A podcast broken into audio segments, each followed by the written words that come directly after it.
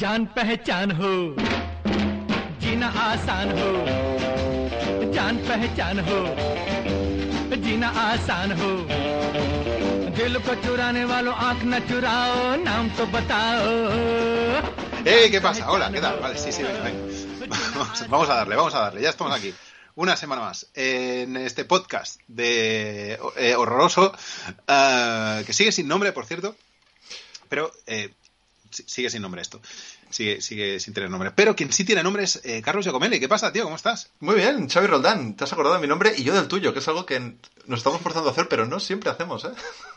Yo creo que sí, las últimas semanas nos hemos presentado, ¿no? Últimamente sí, vale, vale, menos mal. Porque ahora que ya nos está escuchando tantísima gente, antes o después nos escuchará alguien importante, como de Cataluña Radio o de alguna cosa de estas, y nos dirá, hostia, ¿cómo se llaman estos dos? Pues ahora ya lo sabéis. Xavi Roldán y Carlos Giacomelli. Exacto, la gente ya ha descubierto que no eres el del sentido de la birra, con lo cual a lo mejor hemos perdido bastantes, bastantes oyentes, pero no pasa nada. También ha descubierto que yo no, que yo no soy Joe Pesci, ¿no era? Eh, Eh, ¿Y el de, el de Barry no eras? Y el de Barry. Ah, Bill Hader, correcto. Bill Hader, correcto. No soy Bill Hader, lo siento. Me gustaría poder ser Bill Hader, pero es un tío muy gracioso, Bill Hader. Es un tío más gracioso de lo que seremos o de lo que seré yo jamás en la vida. Sí. Eh, pero también parece un tío turbio, ¿eh? Tiene pin- Bueno, yo creo que Barry habría que ver hasta qué punto la realidad y la ficción se, se ¿Te distancian. imaginas? ¿Te imaginas que le dicen, señor Hader, eh, ¿qué- mm, su, su drama es... Y el tío dice, ¿cómo que drama? Es un documental. Ya, ya. Tío, pues es un, un true crime, como, como todos. Estoy ahí. Autobiografía. Claro. Eh, vale, bueno, pues aquí estamos una semana más. Ah, quien estéis ahí, quien estáis, quien estáis aquí con nosotros en Twitch, eh, pues eh, os mandamos un saludo y un cálido abrazo. Estamos muchísimo, muy agradecidos que estéis aquí. Eh, Banja, María, mucha ilusión de que estéis aquí. Los que no, pues ya sabéis, estamos cada miércoles a las 6 de la tarde. Y cuando digo cada miércoles, quiero, creo que me refiero cada miércoles, ¿eh? Porque es posible que no paremos ni por vacaciones, ni por Navidad. Lo único que es posible es que la semana que viene, en vez de miércoles, sea jueves o martes. Pero bueno, Eso sí, debería haber dicho cada semana, vale. sí. De arriba, de abajo, quiero decir. Eh, entonces, que ya sabéis, estamos en Twitch, twitch.tv barra casa horrores.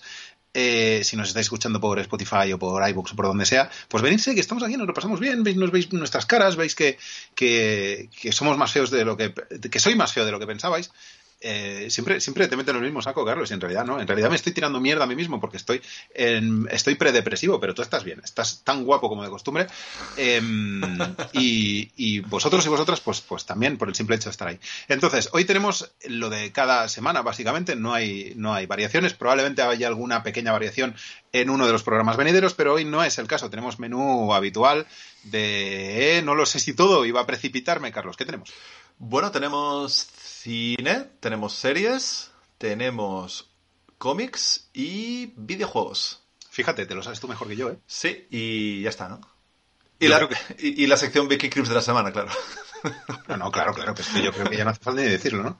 vale, vale. No sé si habrá sección esta vez de Vicky Crips, pero bueno, sí. Bueno, sí, no. Gracias por los mails eh, que recibimos a diario felicitándonos por la, por la, por la mm, sección Vicky Crips y animándonos a que sigamos cada semana hasta el infinito. Eh, y es algo que podemos prometer, ¿no, Carlos? Podemos prometer esto, quiere decir, contenido eh, semanal del tema, ¿no? Eh, yo, yo creo que sí. ¿Por qué no? ¿Por qué no? Sí, ¿no? Como hoy. Vale. Lo, lo que no voy a hacer es hacer la cabecera otra vez. Eh, ah, mierda, tío. El ukelele. Lo desempolvé.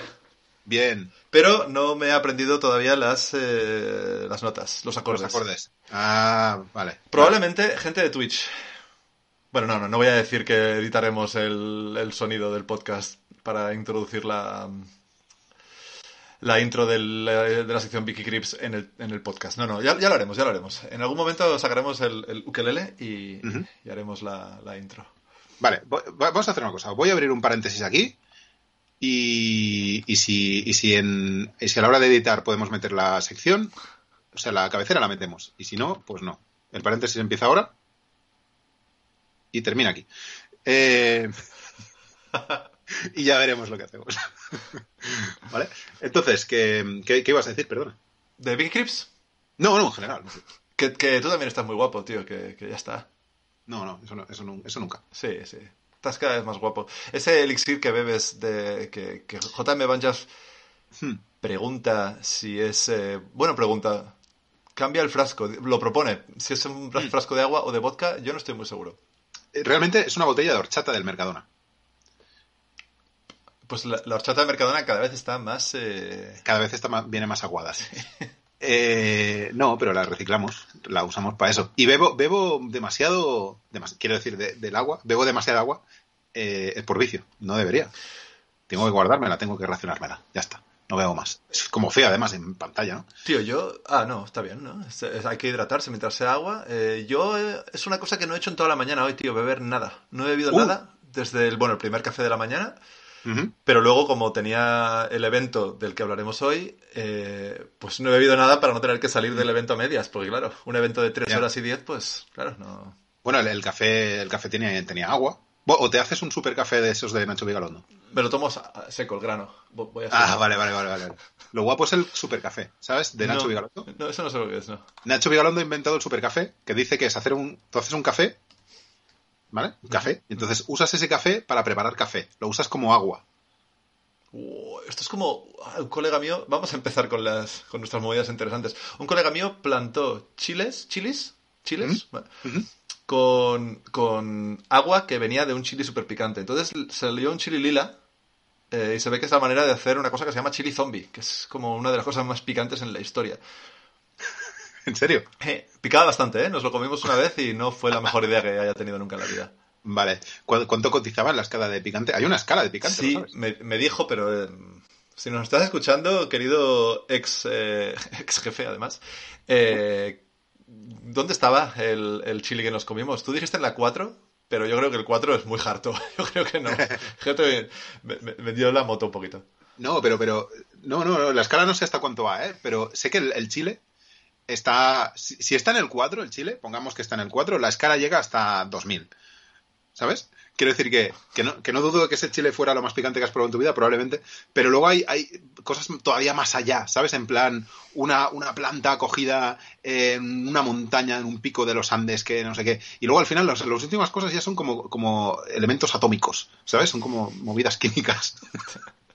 Sí, sí, sí. Te comes la versión guarra de Ant-Man o algo. Toma, eso sí que sería picantito. Exacto. Picantman. Eh, Vale, así, ¿Cómo se llama? Eh, chapulines, ¿no? Eh, así. Chapulín. Se llaman chapulines, ¿no? Los, los... Paul Rudd. Sí, sí, pero los, los, los, los bichos fritos, ¿no? ¿No son chapulines? No, me estoy equivocando. No sé, Creo que sí. no Los bichos estos fritos. A ver, gente, de- gente del chat. Eh, omni- omnisapientes que conocéis todo. Eh, ¿Qué es un chapulín? Buscad. Y no pongáis eh, la serie El Chavo del 8, que ahí seguramente no lo expliquen. Aunque podrían salir ese, ese nombre. Correcto. En fin. Chapulín colorado, ¿eh? Chapulín Un día podremos colorado. hacer una retrosección, ¿eh? Chapulín colorado. Ah, mira, hablando de Chapulín Colorado, mira, me pones un pie perfecto para el noticiero. Eh, esta semana ha hecho un Chapulín Colorado Angelo Badalamenti, tío. Eh, Mm. Ahora, ahora le llamamos así, hacer un chapulín colorado. bueno, no sé. Ya, No, no sabía cómo colarlo. A lo un poco faltoso. No, no, pero bien, bien, me gusta, me gusta. Sí. Me ha sabido mal, tío. A ver, tenía 85 años y tal, pero, pero bueno. Por aquí están reponiendo toda la filmografía de David Lynch ahora, en cine y restaurada, en 4K y toda la movida.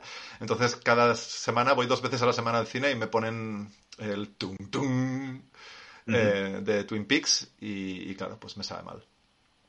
Vale, eh, sí, sí, es que joder, es duro. Per- perdona que te interrumpa, ¿eh? Dos cositas.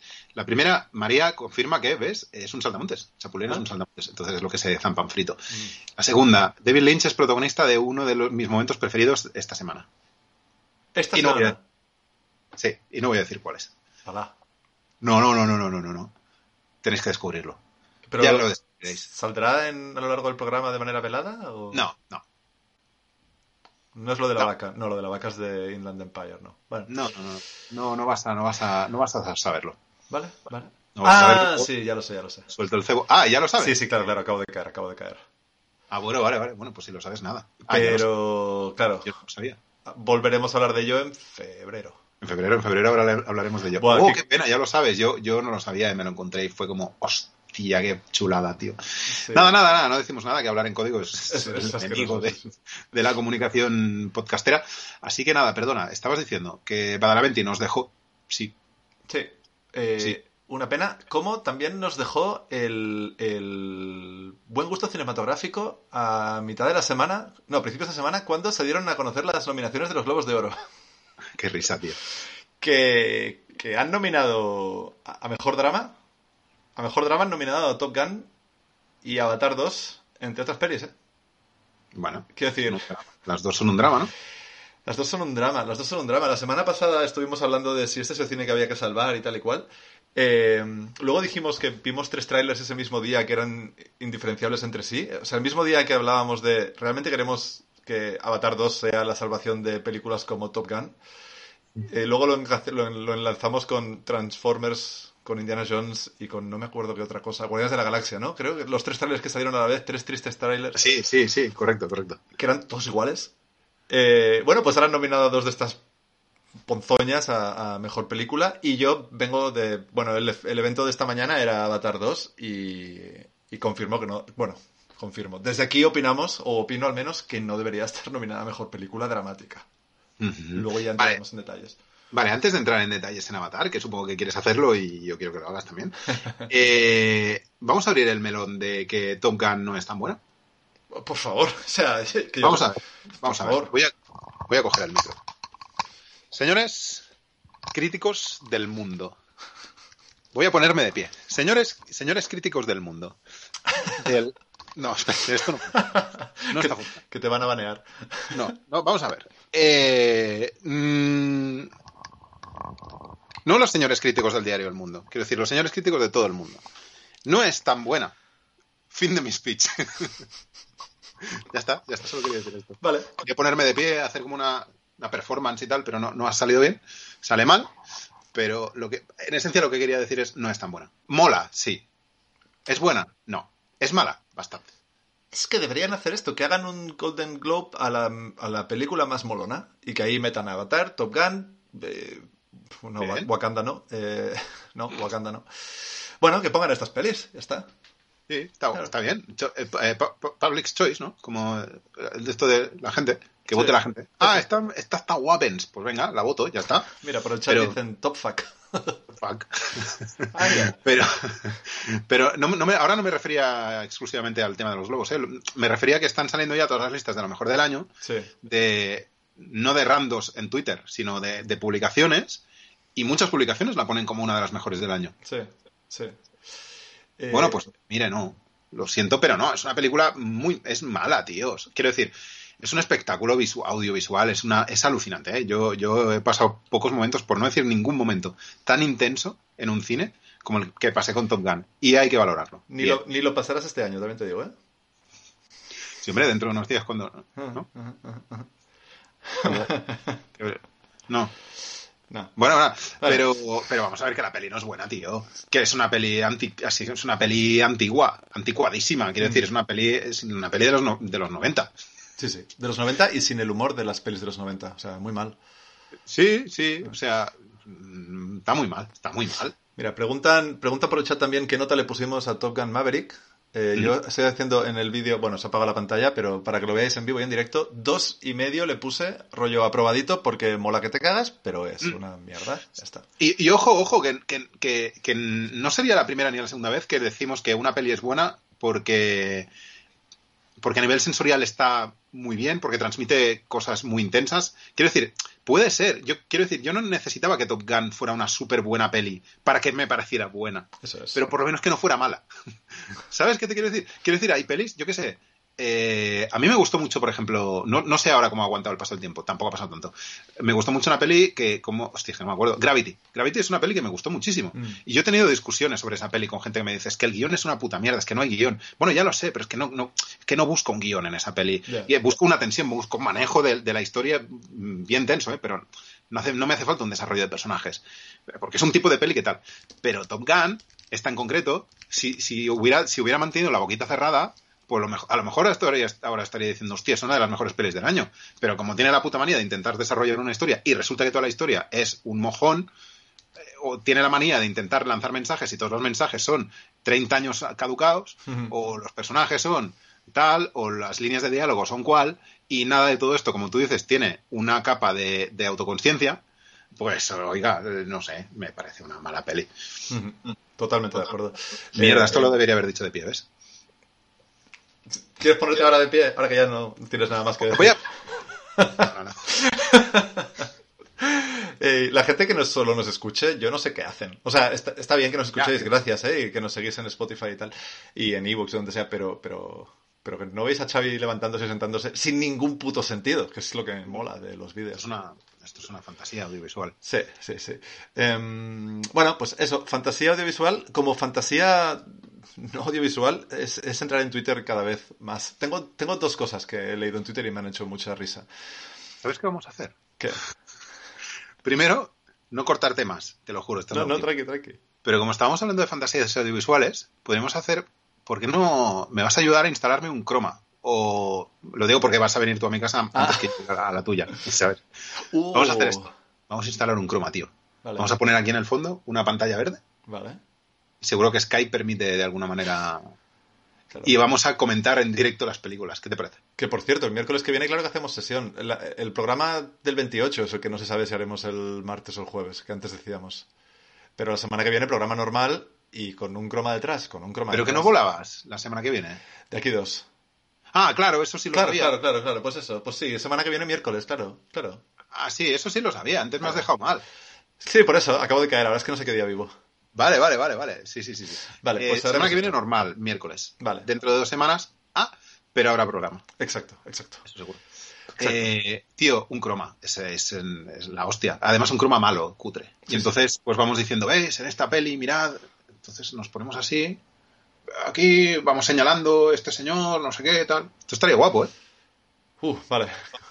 Infactible, ¿no? Bueno, probaremos. A ver qué pasa, luego los derechos y tal. Bueno, una peli muy antigua, rollo un mundo viejuno de... No, tío, pero metemos, metemos los CPKs estos. Los PKEs, ¿cómo se llamaban estos? Los CPKs, los, los, los press kits. TKN. Sí, no, no, sí, las imágenes promocionales. Es que, es que vino Rosalía el fin de pasado a Ámsterdam y estoy con el TKN. Ah, PKE. TKN. Em, de Tekken eso, ¿eh? ¿Eh? Eso viene del- de, Tekken. Del Tekken, sí, sí, sí. De hecho lo dice Tekken, eh, el otro, el Travis Scott. Bueno, que no hablamos de música. Em, ¿Qué decíamos? Ah, no, eh, el noticiero Twitch, eh, Twitter. Eh, Andrés Trasado ha publicado que felicidades a Jennifer Connelly, hija de Sean Connelly. Las respuestas te sorprenderán. O sea, entrad en Twitter, buscadlo y, y mirad a toda esa gente que le corrige. Es maravilloso. Otra cosa más preocupante, y de hecho así te meto ahí un, porque quiero saber tu opinión, eh, la repercusión que está teniendo la serie Autodefensa. La serie que recomendamos la semana pasada, que es la segunda serie original de Filming, y que me consta que ya has visto entera, así que quiero saber tu opinión. Eh, tío, que la gente está muy, no está entendiendo nada de, lo que está, de lo que ha visto. Y hay, influencers, o sea, gente con muchos seguidores, con mucha, con un buen, ¿sabes? Con un buen caldo de cultivo, que esta gente cuando habla, por ejemplo, una que se llama Fem, Fem Sapiens, que tiene 223.000 seguidores.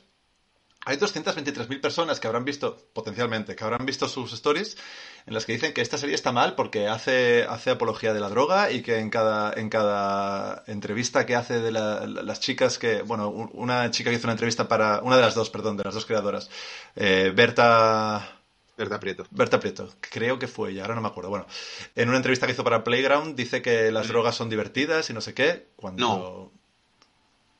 Cuando No. cuando no dice eso, exacto, es que no dice eso. Pero la gente está tergiversándolo todo alrededor de esta serie, lo cual no hace sino darme más motivos para seguir hablando de ella esta semana y seguir reivindicándola. Pero bueno, que la gente es muy idiota en internet. No seáis, mi consejo es no seáis idiotas, porque, o sea, no sigáis a idiotas, como, como nosotros, porque, porque de tantas mentiras y desinformación que dicen, algunas se os va a quedar. Y eso es muy peligroso. Y, y que ahora venga esta tía a decir estas gilipolleces que ni demuestra solo que no sabe entender lo que está leyendo ni lo que está viendo. Eh, que ya tiene su discurso pre- predefinido y preparado y que no lo va a cambiar por mucho que luego lo que la, imagen real diga otra cosa. Estas son las mismas técnicas que hace Vox, tío. ¿Qué, cojones? O sea, ¿qué cojones? Es preocupante, me, me- resulta especialmente preocupante cómo mm, ciertos sectores eh, pretenden tergiversar. mm, bueno, tú, ya has hablado de, tergi- de tergiversación, pero quiero decir, eh, no sé cómo se llama la técnica, pero es como poner, hacer culpable al otro de lo que en realidad haces tú. Como toda esta gente que dice, uy, la generación de cristal, la generación de cristal. Uy, es que ya no, ya no me puedo meter con los maricones porque la generación de cristal. Cuando realmente la generación de cristal son ellos. Quiero decir, el, el colectivo LGTB está reclamando unos derechos y en realidad son ellos los que, ay, es que se meten con la Virgen, ay, es que se meten con los valores, ay, es que se meten con la familia tradicional. Quiero decir, entonces, mm, lo que quiero decir, a lo que voy es, se está hablando de, de una censura, se está hablando de una, de una sociedad que ya todos, que ya no se puede hablar, ya no se puede hacer nada, ya no se puede decir nada, y luego detrás de todos estos ataques contra una serie como Autodefensa, hay un puritanismo tan extremo, tío. Exacto. Pero tan extremo. Quiero decir, yo soy. Yo soy probablemente la persona que conozcas, te lo digo en serio, ¿eh? con menos droga dentro de su cuerpo. ¿Vale? A mi cuerpo lo confirmas. Sí, lo sí, confirmo, confirmo. No he entrado. Y cuando digo droga, me refiero hasta alcohol. Yo ni siquiera bebo alcohol. Mm. Quiero decir, soy poco sospechoso de querer hacer apología de ningún tipo de sustancia. Pero me parece genial el enfoque que hacen de la de la recreación de, de las drogas recreativas, si quieres. Es que me parece guay, porque no habla de drogas esta serie, habla de liberación. Y una de las liberaciones de una eh, sociedad joven, como es la de la generación Z, pues pasa por las drogas. ¿Que, to- que todo el mundo de la generación Z, Z se droga? No, la generación Z, cuidado.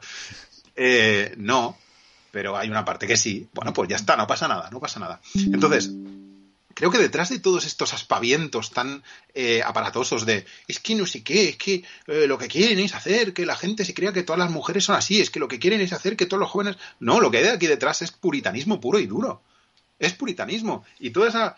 Por, por eso te decía yo, toda esa censura que pretenden hacernos creer que el- los sectores woke está imponiendo, no, tío, es al revés. Quiero decir, una serie como, eh, como esta, como autodefensa, de lo que va es, dos puntos, de la libertad.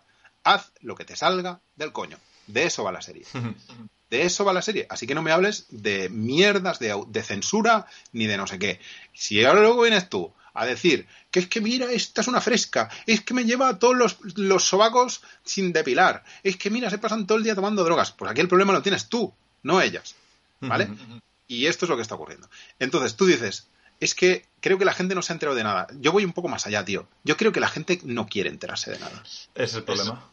Pero el problema es que hay una gente con poder, porque tienen seguidores, o sea, tienen poder, de, tienen altavoz, que no quiere enterarse de nada, que luego hacen a que los demás de abajo que estén siguiendo a esta peña no se enteren de nada. Este es el problema. Claro. Sí, sí, sí, obviamente, obviamente. Cuando probablemente estos lo están haciendo para ganar impacto. Claro. Esta tía me dirás tú. Esta tía no ha visto la serie porque, entre otras cosas, primero, la serie no ejerce ningún. Creo que se cuida un montón de, de no ejercer ningún juicio de opinión. Es que no, no por mucho que, la, que piense en ella, Lo opuesto a eso. no hay nada, no hay nada, ni es un canto generacional, no es nada, es lo que tú decías, dos tías, ya está. Em, pero de hecho, hay un capítulo en el que las ves a las protagonistas no muy contentas por el hecho de drogarse. Quiero decir que incluso así, hay un capítulo en el que te está diciendo esto tampoco está necesariamente bien. Espectador, piénsatelo tú como tú quieras, saca tus conclusiones, pero. Pero es que además. De- perdona, perdona, Didi. Sí, no, no, es eso, ya está. Es que, que- que- que ni siquiera es cierto lo que dicen. O sea, incluso al nivel más básico de mirarse toda la serie, que son 15 minutos por capítulo, ya ves que no todo es una apología de las drogas, ni muchísimo menos. Pero ni esas, tío. Bueno, Sí, sí, eso iba a decir yo, que es que no hace falta tener muchas luces. En serio, es que, es que probablemente os falten, os falten 10 minutos de microondas todavía, ¿eh? Porque n- no hay que tener muchas luces para darse cuenta que si una persona se pasa 15 minutos hablando de lo guapas que son las drogas y en, el, en los últimos 5 segundos le dedican un plano donde ves el puto vacío existencial dentro de su mirada Eso y es. dice, a veces pienso que me quiero morir. Quiero decir, a lo mejor la serie no te está animando a que te metas una- unas, un- uno- un- unas metas, ¿sabes? Quiero decir, no lo sé. Bueno, metas tienes que tener siempre en tu vida, unos objetivos, unas cosas. No.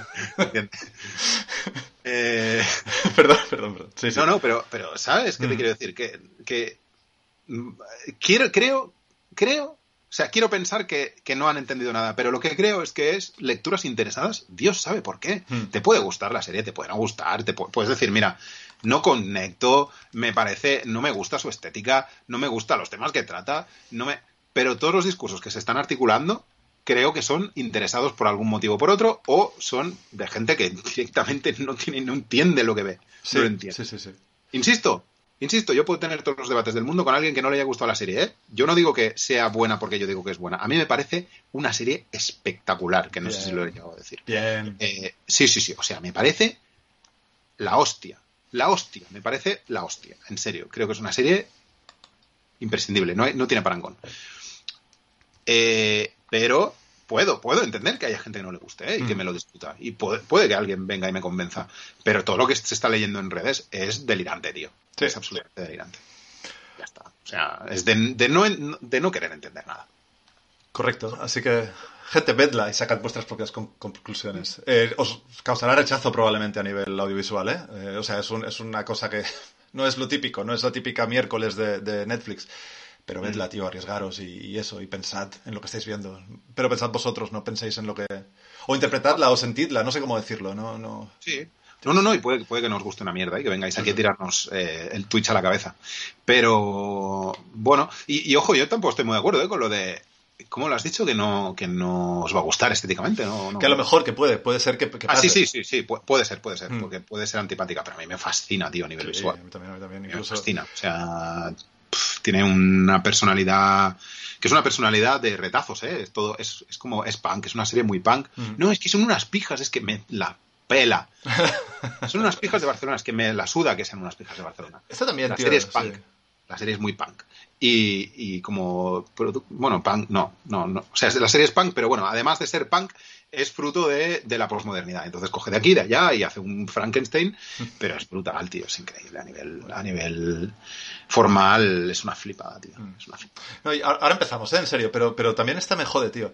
Eh, nos quejamos de Woody Allen haciendo la película esa de Barcelona porque es una versión snob, no sé cuántos, de un snob. Quiero decir, bueno, que, que haga la imagen que él quiera. Ahora hacen esto, que es lo opuesto, por ejemplo, a Woody Allen, y nos quejamos porque es que son unas pijas de... ¿En qué quedamos, Peña? Eh, ¿qué- quiero decir, ¿qué, qué queréis? No queréis ver nada. Vale, no ven nada. Quedaros Ya, no, viendo toros. No, no, no queréis ver nada, queréis ir a Twitter a rajar de las cosas. Sí, sí, sí. sí. Ya está. Quiero En fin. decir, yo estoy muy tranquilo porque yo entro en Twitter a ver lo que se cuece, pero jamás abro la puta boca porque sé que mi opinión es para mí y que tenemos un eh, foro propio donde expresarla, que es, por ejemplo, este programa o, por ejemplo, nuestra, eh, nuestra página, casarroles.com, vuestra página amiga. Lo voy a Eh, poner escrito en el chat y todo, Bien. para los que Bien. mucha gente nos esté escuchando. En fin, Pero una cosa es tener tu pequeño ruedo y tu pequeño lugar donde expresarte bajo unos términos que ya todo el mundo conoce y otra cosa es ir a Twitter, que todo el mundo conoce Twitter, no diré que no. Pero empezar a meter mierda y a quemar contenedores, tío. Mm. Es que. sí, sí. Bueno, barriles. Contenedor, quemar contenedores está bien, es una protesta legítima. Quemar barriles. Quería decir, quería decir eh, eh, dumpster fire de este, ¿sabes? Sí, sí, no. se- había quedado claro, ni me había fijado en qué contenedores. vale, vale. Pero vale, y dicho lo cual, pues nada, me alegro mucho que te haya gustado la serie. Para mí es de las series del año. Eh, Eh, está mal. Sí, está guapa. Eh, dicho lo cual, empecemos. Y no sé, si quieres, ya que estamos, si quieres empezar ya con series. Sí. Oye, pero ya hemos empezado, ¿no? Quiero decir, Bueno, sí, sí, quiero decir, programa, empezamos. Esto es como la parte inicial y ahora ya en profundidad. Mm. Lo que, eso- lo que sí que son minutos de derribo y pido perdón eh, a la gente que nos vea en YouTube porque creo que ellos se tragan los primeros 10, 15 minutos de... Bueno, los podemos cortar, eh, si quieres. No, tío, que es más curro. Nada, es cortar. Bueno, si lo puedes cortar, corta. Es igual. Vale. Ya, lo, ya lo hablaremos. Venga, tira esto, va. Hablando de gente, hablando de chicas trash, Exacto, venga. eh, empezamos con estas chicas trash. Eh, estas cinco chicas trash que veis en la, en la portada. ah, son cinco, quiero decir. Son cinco. Sí, claramente son cinco. pues, pues James y las otras, ¿no? Eh, que se ha terminado. Vale. ¿El ¿Qué es lo que se ha terminado? Ah, venir a Twitch a saberlo. Bueno, va, os lo digo. Eh, se ha terminado Derry Girls con su tercera temporada, un poco tardía, supongo que por eh, cuestiones pandémicas. Pero, pero Lisa McGee ha echado el cierre de, de Derry Girls y yo no sé si la gente la tiene muy controlada, igual no, pero es una serie súper chula. No hemos llegado a hablar nunca de Girls en, en, en ninguno de nuestros No. eh, en, ningún, en la casa network no hemos hablado, ¿no? Mm. Eh, bueno, pues es una serie sobre, sobre estas. Bueno, son cuatro chicas de Derry, que es, una, es un pueblucho de Irlanda. eh, y les viene este les viene James además y se une al grupo ah, que es él es inglés Eh, y entonces am, son las aventuras y desventuras de estas chicas en la Irlanda de los años 90, en pleno, en pleno conflicto armado y en pleno, en pleno caos social. Ah, entonces eso es una serie como muy noventera, pero que no, que no tira de nostalgia barata. Tiene mucha nostalgia, por ejemplo, los temas musicales, porque meten muchas músicas. ¿Tú lo has visto, por cierto? No, no, no, no. Vale, meten muchísimos éxitos de los años 90, pero es guay, porque tiene un tono así como desenfadado, no es en plan, eh, mirad qué guay la nostalgia noventera, sino que simplemente son unas tías que van al instituto, van, bueno, al instituto, a una escuela de monjas en realidad, un instituto de monjas, eh, y entonces pues, pues, pues es normal que salgan estas músicas y se salgan estos hitazos. Y todo es un poco así, eh, apelando a todo esto, pero se intenta más construirse una, una, mm, una personalidad propia más que eso, ¿eh? más que estar todo el rato evocando, mirad, esto era así, al contrario.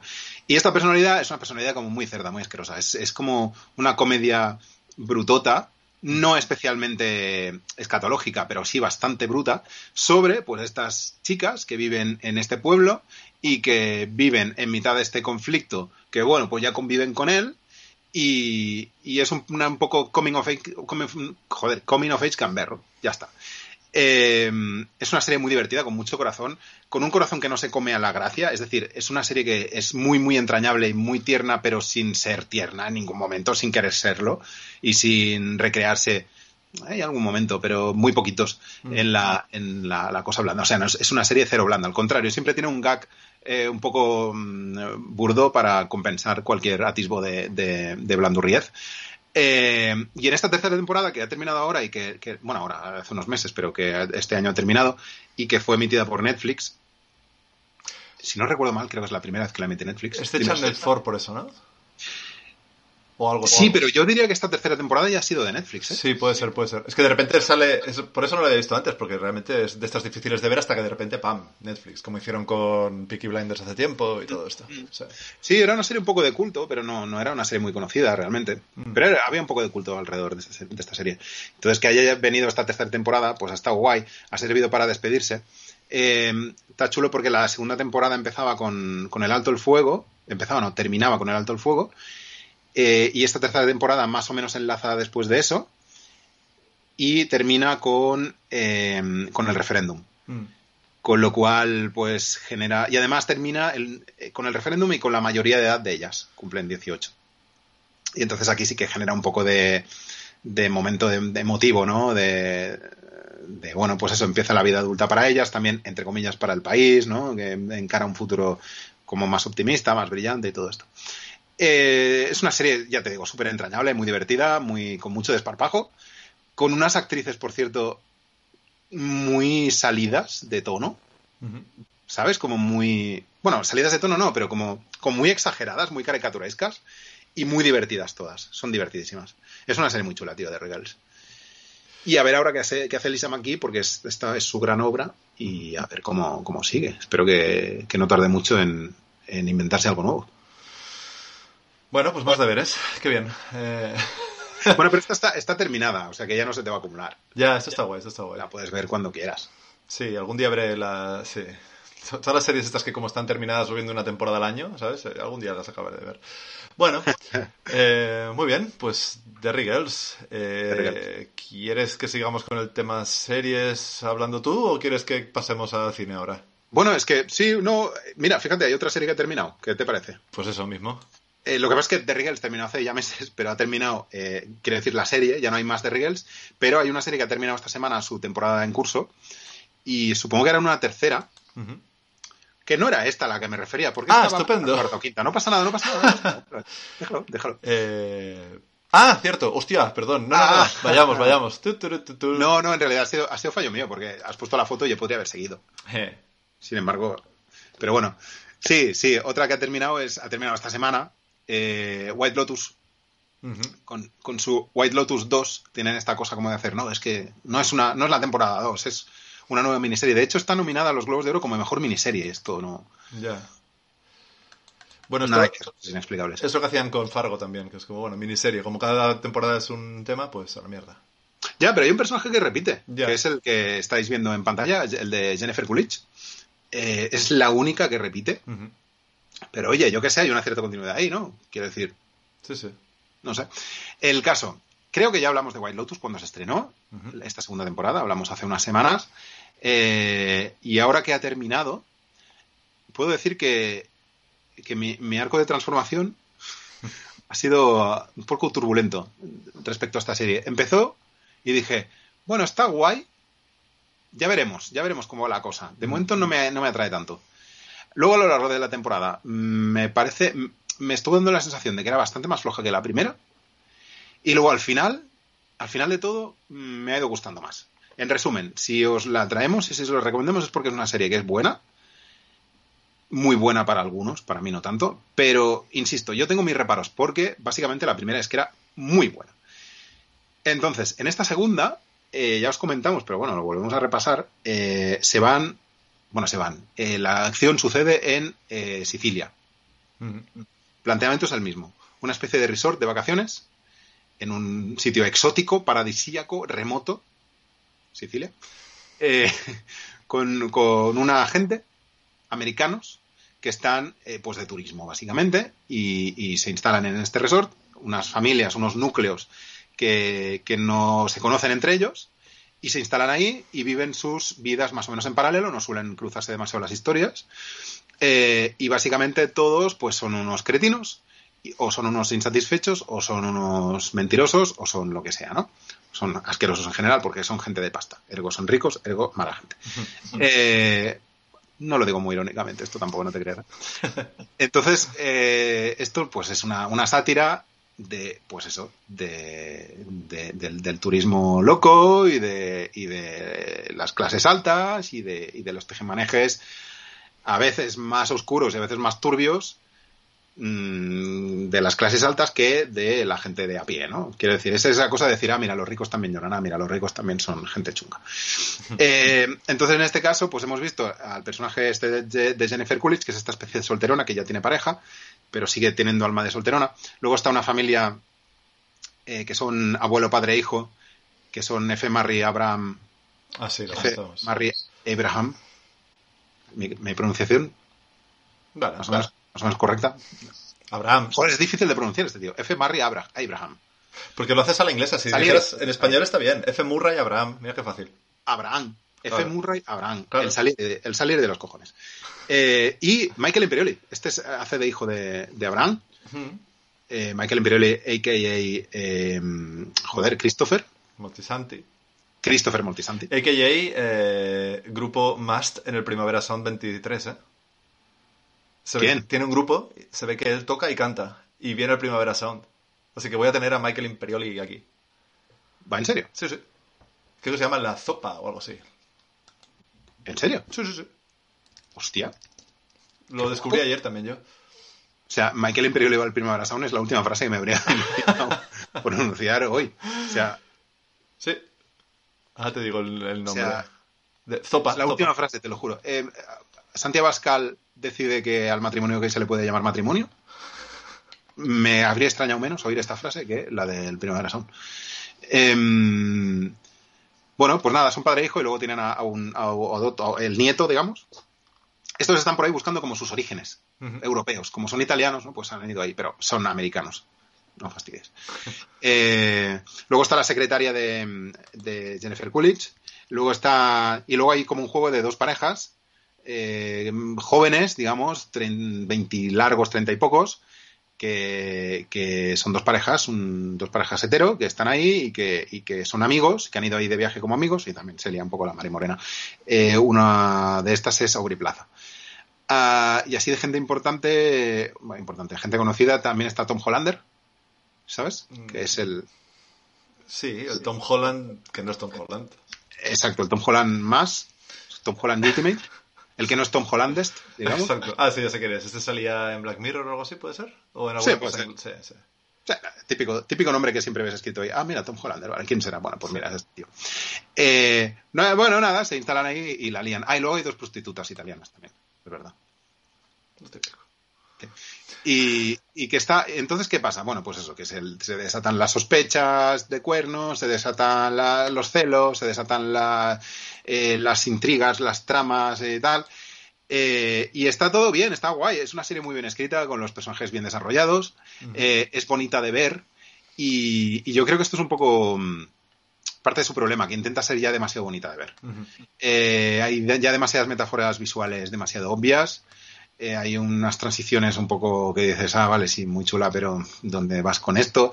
Ya. Eh, es, como, es como que han rebajado un poquito el. eh, Mike White, que es el, es el creador, es como que o se ha desgastado pronto, o ha ido un poco a lo fácil, o no ha puesto toda la carne en el asador. No sé exactamente muy bien lo que ha pasado. Mm. Pero mm, no deja de ser un poco eh, mm, predecible lo que ocurre. Eh, no, no pincha tanto como cree que pincha. ¿Sabes? No, no pincha, no, no, no es tan, no es tan ácida, no es tan, no es tan, no es tan sarcástica como se cree. No lo sé, no lo sé. Entonces es una serie, una de esas series que está bien, está muy bien, está muy bien hecha en todos los aspectos, pero conociendo el referente, pues eh, te das cuenta de que le falta un poco para llegar ahí. ¿sabes? Todos modos, el, el resultadismo al que juega esta segunda temporada, que creo que es esto, ¿no? Es un poco que sea más, más resultona, pero más hueca de fondo, lo que sea, eh, está dando sus frutos, ¿eh? Porque la gente está muy entusiasmada, muy entusiasmada. Está, sí, sí, sí, sí, la gente está súper invested con esta serie. sí, Sí, sí, sí, sí.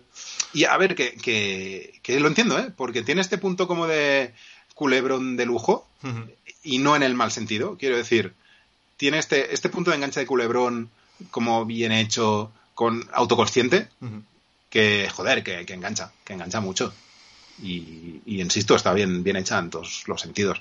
Pero si rascáis un poquito, yo creo que se le, sal- se le salta un poquito la pintura. Vale. Bueno, pues eh, recomendación en todo caso, quizá con algún que otro pero. eh, vale, muy bien. Apuntada queda.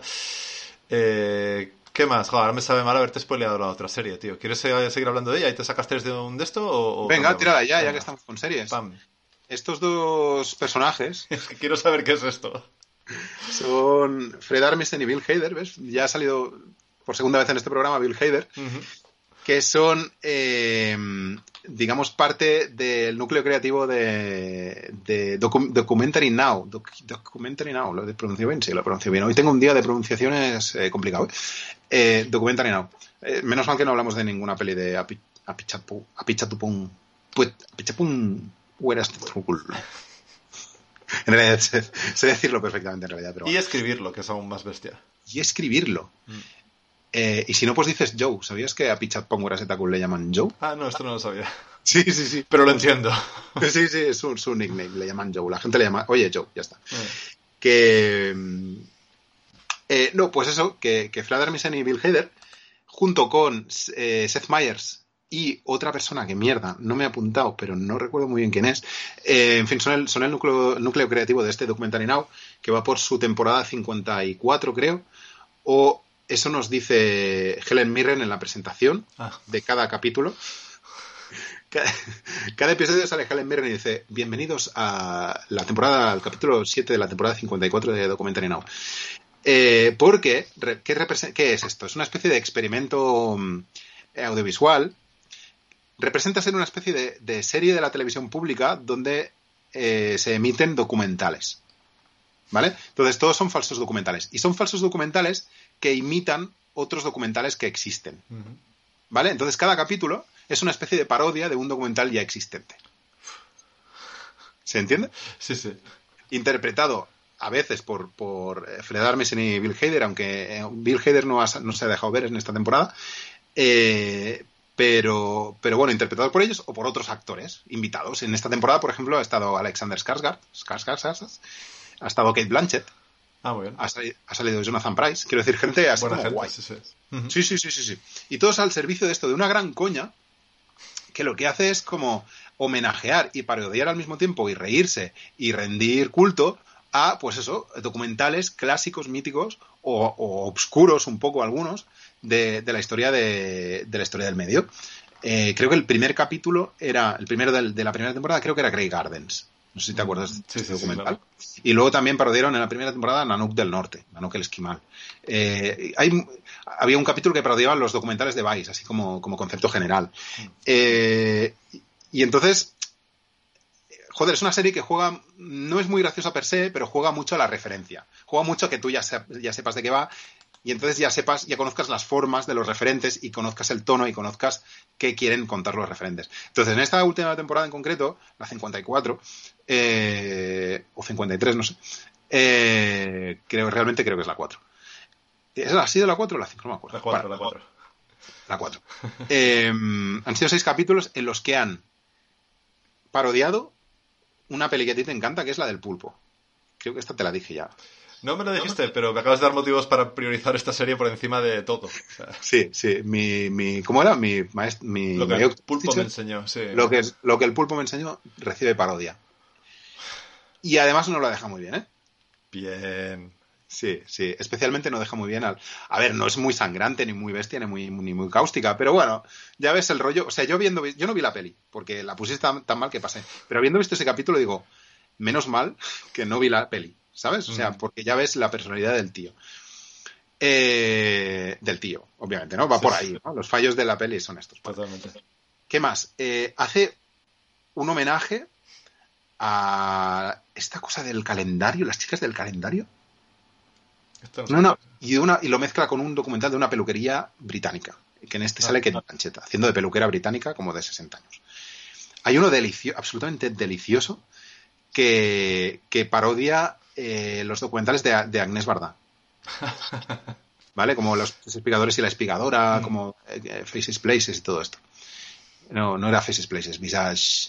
Sí, Bueno, no. Faces Places, ¿no? Eh, Se llamaba así. Sí, lo que pasa es que la- en inglés, en realidad, o sea, o la Ah, bueno, en, el título original francés o la traducción. Miradas, lugares. O algo así, ¿no? Rostros y lugares. Eh, Rostros y no lugares. Ah, rostros, sí, claro, sí, sí, puede ser. Entonces, para este documental, por ejemplo, se inventan a una cineasta que se parece a Agnès Varda, no es, tiene otro nombre, pero se parece a ella y entonces tiene este rollo como de... Es gracioso, es súper... O sea, si has visto estas pelis, si has visto las pelis de, de verdad, es súper gracioso y súper entrañable. Mm.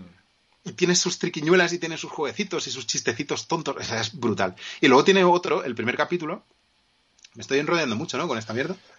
Pero tengo una pregunta a raíz de esto, pero sigue, sigue. Ahora, ahora, ahora me preguntas.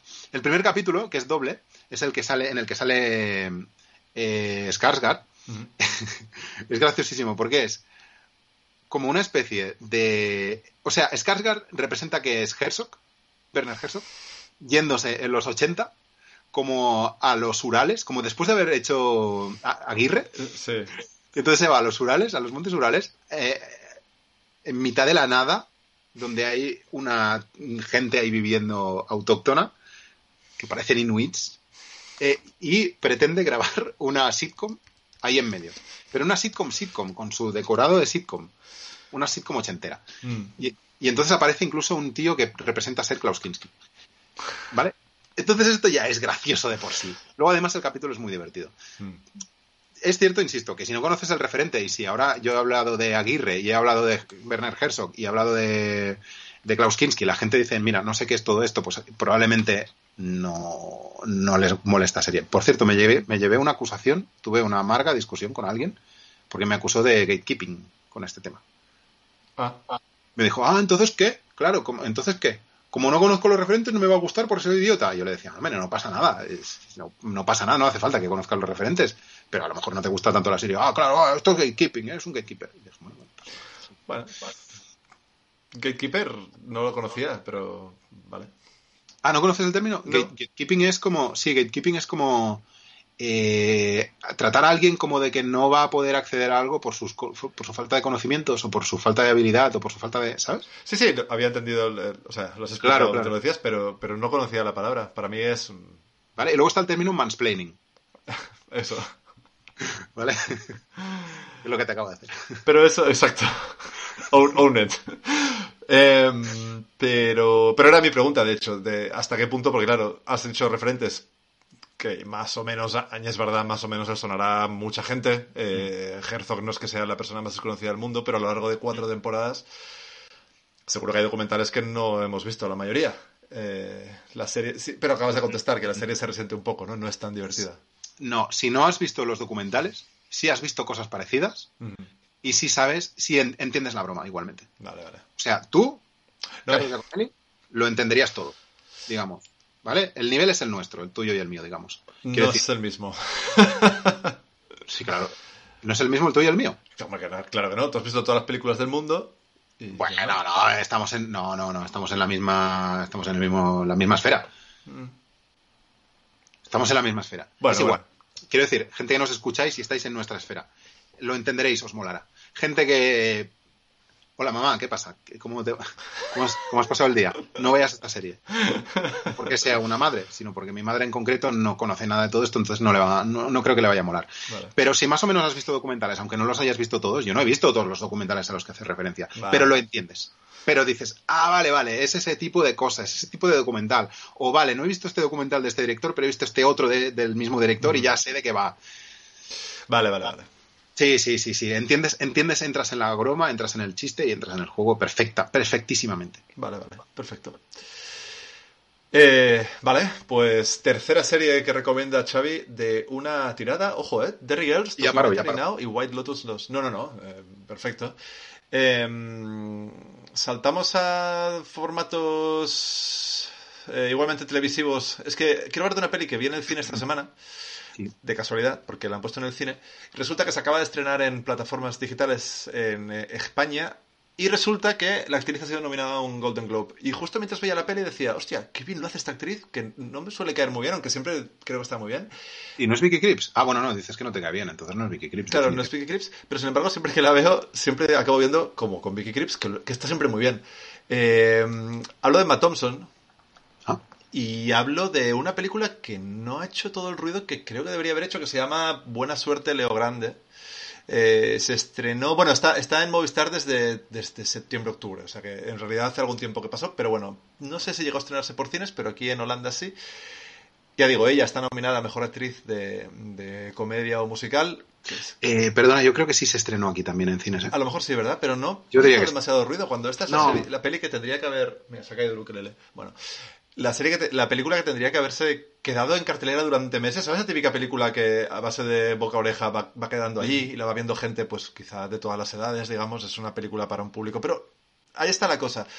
Claro, de entrada, una comedia de una señora de 60 y no sé cuántos años tiene, eh, Emma Thompson, que queda con un, con un escort, con un prostituto, que es Daryl McCormack, que es probablemente el tío que esté más bueno del momento. Eh, ¿Y quién es? Eh, claro, es que tú no has visto Hermanas hasta la muerte, eh, ah. que es una serie que recomendamos por aquí, pues él salía por ahí. Eh, bueno, pues eso, de entrada es una especie de comedieta de una señora que se enamora de un joven. Vale, pues fuera, ¿sabes? O sea, no, la típica película que ya sabes qué tipo de público es, que va a evitar. Sin embargo, no, tío, es una peli muy guay. La, la dirige un eh, Sophie Hyde, que tengo que abrir LinkedIn para saber... Uy, LinkedIn. Film Affinity para saber qué ha hecho, que no me acuerdo. Es una, bueno, hasta ahora había hecho cosas neozelandesas, Amistades Salvajes veo que es de las cosas que ha llegado por aquí, pero bueno, esta película es inglesa y la escribe Katie Brandt, ¿vale? Y entonces la cuestión es, son estos dos personajes y prácticamente nada más en una sala de, en una habitación de un hotel y prácticamente nada más. Es una película puramente teatral, eh, está claramente dividida en tres actos, eh, que son equivalentes a pues, esto, estos encuentros de esta señora que como buena señora chapada antigua y tal y cual, no ha conocido más sexo que el de su que el, que tuvo con su marido, con el que se casó, llegó virgen al matrimonio, nunca en su vida ha tenido un orgasmo y ahora que está que está viuda eh, contrata a este puto pues para tachar esas cosas de su bucket list, ¿vale? Quiere quiere quiere pues eso, vivir estas experiencias y sobre todo vivirlas pues con un tío que esté buenérrimo, o sea, que está, es que es, bueno, da igual. Eh, entonces, eh, claro, todo esto sigue sonando muy a la película que has visto mil y un veces, pero tío, que está muy bien, que, que, que rompe infinidad de barreras, eh, habla de este tema como yo creo que no había visto nunca hablar del sexo entre, entre adultos y jóvenes sin ningún tipo de tapujo, incluso sin ningún tipo de tapujo a nivel, a nivel visual. O sea, se, generó cierta...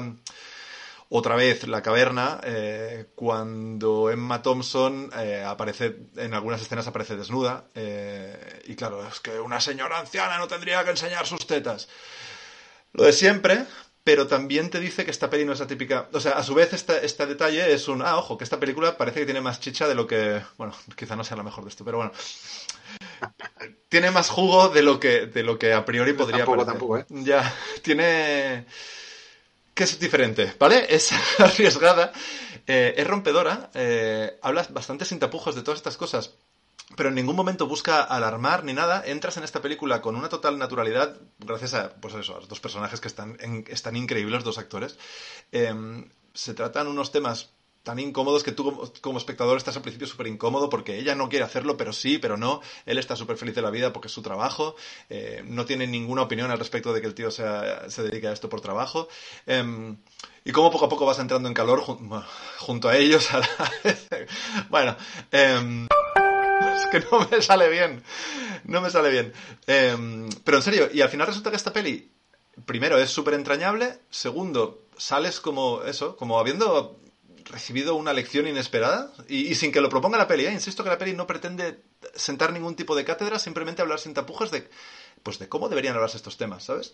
Y, y encima, con una película tan a mí esto siempre me gusta, tan teatral, que todo pase en una habitación, que todo se, se limite a las conversaciones entre dos personajes y ya está, que todo se limite a la cámara enseñando más o menos cosas, un reflejo en un espejo, eh, una camisa que se desabrocha hasta un cierto punto. Estas cosas, tío, a mí me, me flipan. La encontré preciosa, tío, y, y- y ya te digo, pasó totalmente desapercibida. Y por encima de todo está Emma Thompson, que es increíble. En esta peli es increíble. Yo creo que es de las mejores veces que la he visto en los últimos no sé cuántos años. Eh, Joder, vale. Ahí pues- queda. Sí, sí, ahí queda. Yo, yo pasé de ella totalmente porque es- el título me hacía pensar en Leo Harlem y entonces, pues no, ellos no, es- por ahí no paso. Es que lo mismo, Pero- es que lo mismo. Sí, ¿verdad? Pero no, no, no sale, ¿no? En ningún momento sale, ¿no? No sale, no sale. Bueno, no sé si en español le habrán doblado con la voz de Leo Harlem como Emma Thompson, vete a saber. Como Emma Thompson. vale. Pues le prestaré un poco más de atención de la que le presté, obviamente, porque claro. Es guay, es guay. Es muy chula, muy chula. Quizá no en el top 20 de las mejores del año, ¿eh? evidentemente, pero hostia, qué, qué chula. Mm. Muy bien, vale, vale, vale, vale, vale, vale. Ok, ok. Leo, Leo Grande, buena suerte Leo Grande. No ha tenido buena suerte, pero eh, le deseamos que, que tenga un poquito más. Ah, ¿Qué más? ¿Hay más pelis por ahí o qué? Sí, mira, eh, pasamos a la gran pantalla ya. Esto se veía en VOD, en Sí. Video on Demand. Si quieres, eh, bueno, pues tenemos dos estrenos potentes. Hmm. ¿Empezamos por el potente o, o- o empezamos por el potente? ¿Quieres hablar tú o quieres que hable yo? Hablo yo Venga. porque creo que el otro, quedaros, porque vais a querer oír hablar a Carlos del tema del que va a hablar. ¿Cuál será? ¿Cuál será? Ah, ha sido vestido de azul. Sí, sí, yo como fan fatal de esta mierda. Vale. Eh, pero háblame tú de la que creo que va a ser, esta sí, una de las mejores películas del año. Mira, es que estoy viendo ahí la foto y ya me se me ponen los pelos de punta, tío. Joder. Es que no tengo palabras, no tengo palabras para hablar de After Sun. Eh, que es el debut de Charlotte Wells. eh, debut, debut largo. No, en serio, tío, en serio. Es una película. Uf. Es que es, una, es que la voy a volver a ver en breve porque. porque uf, qué película, tío.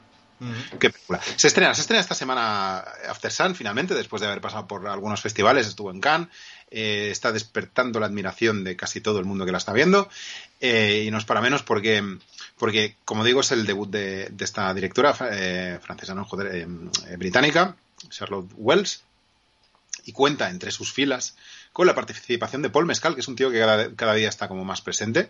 Si no lo tenéis identificado, es el, era el coprotagonista de Normal People, la adaptación de, de la novela de, de Sally Rooney. Y es un tío que es, eh, sorprende, a mí siempre me, sor- bueno, me, sorprendió al principio, porque es un tío que tiene un- una cara que no parece que vaya a ser muy buen actor, y luego sí lo es. Tiene una sensibilidad muy, muy pura para, para interpretar los papeles que interpreta, y en este caso es el de un padre joven que se acaba de, de divorciar y se va con su hija un verano a pues a pasar unos días en, en, un, en un, un spa, en un resort, en una cosa no como la de White Lotus, sino como más de estar por casa en Turquía. Y entonces eh, lo que hace la directora, por cierto, desde un punto de vista casi autobiográfico, porque creo que tiene bastante de autobiografía esta película, es eh, narrar esta historia a través de la visión de la hija cuando ella es mayor, entonces, es decir, que es todo una especie de sucesión de flashbacks articulados por los recuerdos de ella y por grabaciones que hizo con una cámara doméstica. O sea, hay mucha cosa de juego con la, con la imagen fílmica digamos, y con, o con el cine, con los 35 milímetros, lo que sea, y con la imagen en, en vídeo. Hay mucha cosa de esta. eh, para transmitir una serie de recuerdos, de sensaciones, de pensamientos eh, que vivían, que vivieron estos dos, ¿no? Esta niña eh, que está empezando, está a punto de pasar a, ser adolescente, todavía es una niña, pero pronto le llegará la adolescencia, y su padre, al que recuerda de aquella época, y no voy a decir mucho nada más, pero es una película, pues eso, sobre, sobre comprender el pasado, eh, sobre, por un lado, sobre comprender el pasado, y por el otro lado, sobre, pues básicamente, cómo encarar la paternidad después de, de un suceso como es un divorcio, ¿no? Cómo rehaces tu vida, cómo replanteas tu paternidad eh, y cómo pues, replanteas toda tu vida afectiva, ¿no? Entonces, esto se desarrolla en una película que es como súper sutil, ah, muy, muy, muy, muy intimista. Eh, es una película de ritmo pausado, es una película donde no se habla mucho, donde hay pues muchos silencios y muchas miradas, ¿no? Como suele ser ya habitual en este tipo de películas. Pero es tan melancólica, es tan, es tan pura. A mí me parece casi una especie de, de Carla Simón británica, esta chica. Ujú. Es este rollo, como de el poder sutil de los recuerdos o el poder mm, calladamente devastador del pasado. ¿Sabes? Joder, qué poeta estás, tío. ¿Te has fijado? Joder, A ver si el agua esta que me he puesto no era agua, era absenta. me estás poniendo Eh. los pelos de punta. Absenta. Vale, no, no, pues me voy a callar ya, porque no te quiero poner mucho los pelos de punta, porque es luego la típica peli que vas con las expectativas muy altas y dices, ah, solo era eso. Es una de esas pelis. Hmm. ¿Sabes? Es una de las pelis de. Ah, ah, tanto revuelo es solo para esto, pero es que esta es la grandeza de la película, que es tan pequeña pero tan pura. Para mí es una de las pelis del año. Mm, me sabe mal que hayan algunas películas que tengan que estar ahí al- en lo alto de las listas, porque me gustaría que esta estuviera la, pe- la- la primera en todas las listas de lo mejor del año. Joder. Pero mm, también te digo que es una peli que a mí me ha afectado mucho, me ha, me ha llegado muchísimo por el componente que tiene de, de que ser una peli sobre la paternidad. Quiero decir, hay un componente emocional que no digo que no pueda conectar todo el mundo aunque no sea padre. Pero bueno, supongo que si, si tienes este, este punto, pues todavía lo, todavía lo, lo ves más. Pero a mí me, me- bueno, me, me- me- resultó trascendente, tío. Me, resultó una película absolutamente trascendente o trascendental. Es increíble, tío. Joder, Eh, debo decir que casualmente paseando al perro, escuchando otro podcast también hablan de esta peli y ¿Sí? digo, tío, o sea, ya lo sé, ya lo sé, tenía que verla, ya lo sé, perdón, perdón. Eh, pero vamos, en ese podcast, que son dos profesionales, eh, no hablan también de ella como hablas tú, ¿eh? Ahí lo dejo. Ah, pues mira, gente de la podcastfera, contratadnos. Exacto. Este es el material que os estáis perdiendo. Mm, Eh, es After Sun la película, quiero insistir, porque creo que no lo he dicho mucho. Y también quiero insistir en la idea de no vayas a verla con la con la cosa de uh, me va a dar en todos los feels, esto va a ser un despiporre. No, no. Ves con el chip Carla Simón. que es todavía más hype. Pero bueno, no... Sí, joder, sí, a mí Carla Simón me flipa. No lo estás arreglando. No son películas que te evoquen una catarsis sentimental y un torrente de emociones. Mm. No juegan a eso. O sea, sí, pero no abiertamente. ¿Vale? Eh, hostia, iba a hacer otra reflexión y se me ha, se me ha ido Oh, totalmente. mierda, perdón. se me ha ido el... No lo sé, no sé cuál iba... No sé qué reflexión iba a hacer. Va, es igual. Estupendo. Pues, eh, eh, gente de la podcastfera, seguid contratándonos igual, aunque... Hostia, todo lo que hemos conseguido lo he echado por tierra con una simple fe, ¿no? Bueno, si se te ocurre en algún punto, la dices y ya está, la reflexión. No se me ocurre. Vale. Sí, sí, si mientras estés hablando de alguna peli de... no sé. No sé, no sé. Si se me ocurre lo digo, vaya, es igual, ya está. Vale. He perdido toda la elocuencia en cuestión de segundos, ¿eh? Te has fijado, ¿eh? Sí, sí. Y mira que estabas poeta, poeta, ¿eh? Estabas hostia puta. Sí, sí, sí, sí. Bueno, he gastado toda mi esencia poética, mi, mi poetic juice, eh, lo he metido en el programa de hoy y ya está. Y ya Ah, soy un cascarón vacío. Soy lírica pura. Ay, soy, o sea, soy prosa. Ya soy, ya soy terrenal. Soy lo que veis. Soy lo que veis. Tendrás que volver a ver la peli para volverte a poner lírico, pues. Sí. Sí. Sí. Eh, yo creo que sí. Vale, pues la veré yo también y la semana que viene todo el programa en eh, rima. Todo el programa en rima. Ah, pues estaría guay, estaría guay. Sí, Ah. sí, sí. Y yo si no la veo, pues todo el programa como una crítica de Rajoy. O sea, como, una, como un artículo de Rajoy. Perfecto. Una película bonita de ver. Y pasan cosas. Me gustan, me gustan los turcos, hacen cosas. bueno, va, pues eso, After Sun. Esta semana se estrena, este viernes. Mañana, o hoy, pasado mañana, o hoy, o anteayer, o qué más da cuando estéis escuchando este programa. Eh, pues el viernes 14 Sí, es, no, 16, 14 El viernes 16 es cuando hace su debut en salas españolas. Y vedla, por favor, que no se os acabe el año sin haberla visto. Y este es el cine que hay que salvar. Este es el cine que hay que salvar y no. bueno, te diría, te diría, fíjate, podéis salvarlo tan fuerte que podéis irla a ver dos veces y aún así no durará tanto como eh, la peli de la que vas a hablar ahora. Sí. Eh, la Salvadora del cine, la película película. Eh, por fin se ha descubierto por qué Guillermo del Toro la llamó película película, porque es tan putamente larga que son dos películas enteras en uno. Eh, yo creo que sí, yo creo que va por ahí la cosa. No puede ser que Guillermo del Toro, que venga de estrenar Pinocho, que es un dechado en, en, sutileza, Pese a, pese a, ser comercial y grande y efectos son especiales, es todo sutil y tal, no puede ser que vaya a ver Avatar 2 y diga que, es la película película, que qué maravilla, que no sé qué, no sé cuántos. En fin, Avatar 2. Eh, entra en el podcast. Este podcast habla de recomendaciones. Eh, hay que ver esta película en pantalla grande. Hay que verla. Es el espectáculo. Antes te he dicho que no cuando hablabas de Top Gun.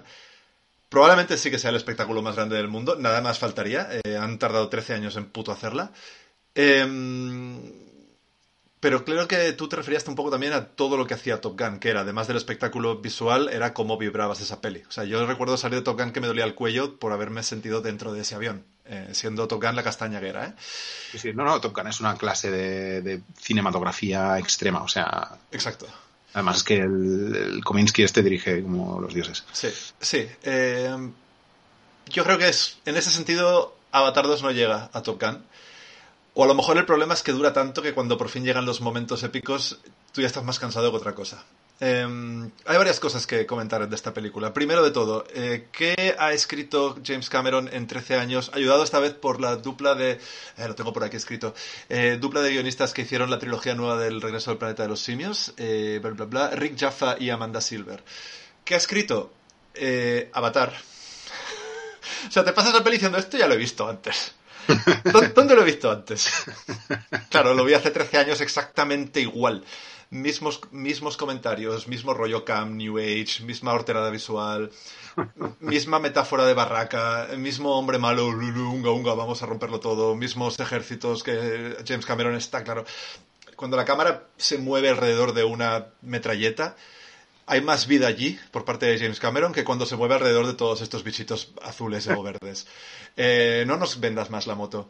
Es exactamente la misma historia, es un refrito un poquito más alargado porque pone un par de cositas más. Las cositas son personajes nuevos, lo cual implica subtramas, lo cual implica ritmo que va y viene mucho más que, en el anterior, que ya había bastantes, pero además implica una cosa que estaba llevándola bastante bien hasta que se la carga porque es incapaz de ser sutil.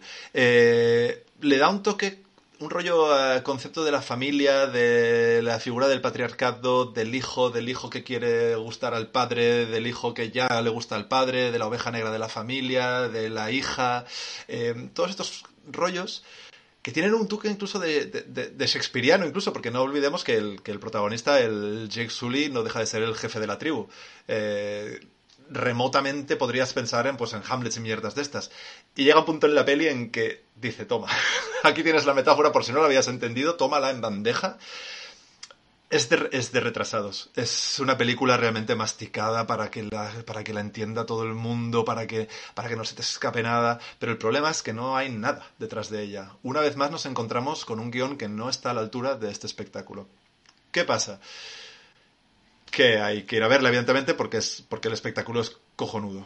Em, pero es cojonudo a partir de una hora de metraje. De las tres que dura, eh, bueno, lo diría así, tardan una puta hora y cuarto en meterse en el agua, que es lo que has venido a ver realmente. Es lo que realmente da sentido. Hasta ahora estás viendo el mismo videojuego que ya habías visto hace 13 años y a día de hoy hemos puesto vídeos aquí de, videojuegos de la Play.